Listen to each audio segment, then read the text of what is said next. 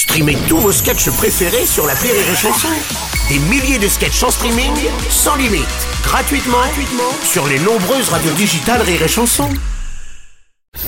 La drôle de chronique La drôle de chronique de Rire et Chanson. La drôle de chronique de Sophie Imbeau ce matin. Bonjour ma chère Sophie. Salut Bruno. Ça va? Oh, dis donc, t'as une petite mine ce matin? Bah winter is coming. hein. Ça Bah. veut dire euh, le retour des pulls qui grattent, de la gastro et de cette connasse de Maria Carré. Elle est immortelle, hein. Oui. Mais il y a quand même un truc qui me réjouit. Aujourd'hui, j'ouvre la première case de mon calendrier de l'avant. Alors, euh, ce sera très probablement un Kinder Country ou une figurine de Mulan non genrée.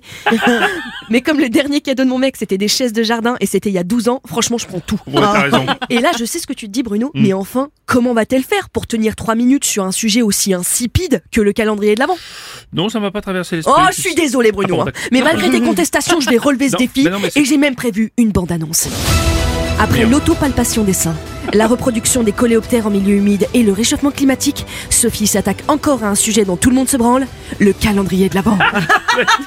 En tout cas, ça c'est bien.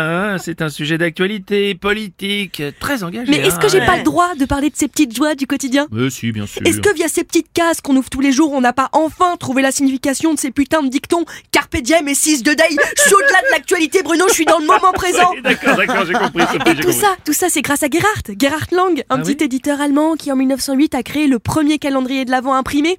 Et là, Bruno, tu vas me dire, mais pourquoi est-ce qu'il a fait ça? Oui, bah justement, pourquoi il a fait ça? Mais c'est une excellente question, Figure-toi que quand il était petit, sa mère a pris le temps de lui coudre sur un couvercle de boîte 24 biscuits. Comme ça, en en mangeant un par jour, il pouvait attendre patiemment l'arrivée de Noël. Oh. Ah ouais, c'est tellement chou de voir que la charge mentale était déjà si présente en 1880.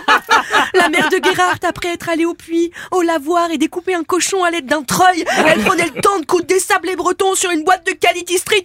Et je sais pertinemment que c'est pas l'objet de ma chronique, mais il y a une question qui m'obsède depuis Oui. le départ. Comment fait-elle pour coudre des biscuits C'est friable Ça ne tient pas T'as déjà essayé de Non, clouer mais- du crumble Non, mais Sophie, calme-toi, calme-toi, Sophie. calme-toi. Pardon, pardon, ça m'énerve. Oui. Ça m'énerve parce qu'au départ, au départ, cette tradition de l'avant, c'était pour apprendre aux enfants la gratitude et la patience avant Oui. Noël. Aujourd'hui, quand tu fais des recherches sur l'avant, la seule chose que tu trouves, c'est des influenceuses qui font de l'unboxing. Déjà rien que ce terme, j'ai envie de les monter en l'air. et, et elles ouvrent toutes les cases le même jour. Ah oui, elles ont pas compris. Désolé, pas désolé, Gérard, mais il y a un mascara full size avec une brosse à piquant en silicone en casse vide, je pouvais pas attendre. Donc là, il y a vraiment plus aucun respect du concept de départ. Mais finalement. oui, et puis maintenant tu mets n'importe quoi dedans, des sextoys, des bougies, du whisky. Oui. C'est bien simple, en six cases tu deviens Marc Dorcel qui fait un rite chamanique contre les alcooliques anonymes. C'est pas possible. Bon, alors Sophie, on fait quoi alors ben on prend le temps d'ouvrir une case par jour. Et même si tu tombes sur un Kinder Country aujourd'hui, tu t'accroches, t'attends demain. Avec un peu de chance, ce sera du Côte d'Or. Merci, c'était la drôle de chronique de Sophie Imbeau.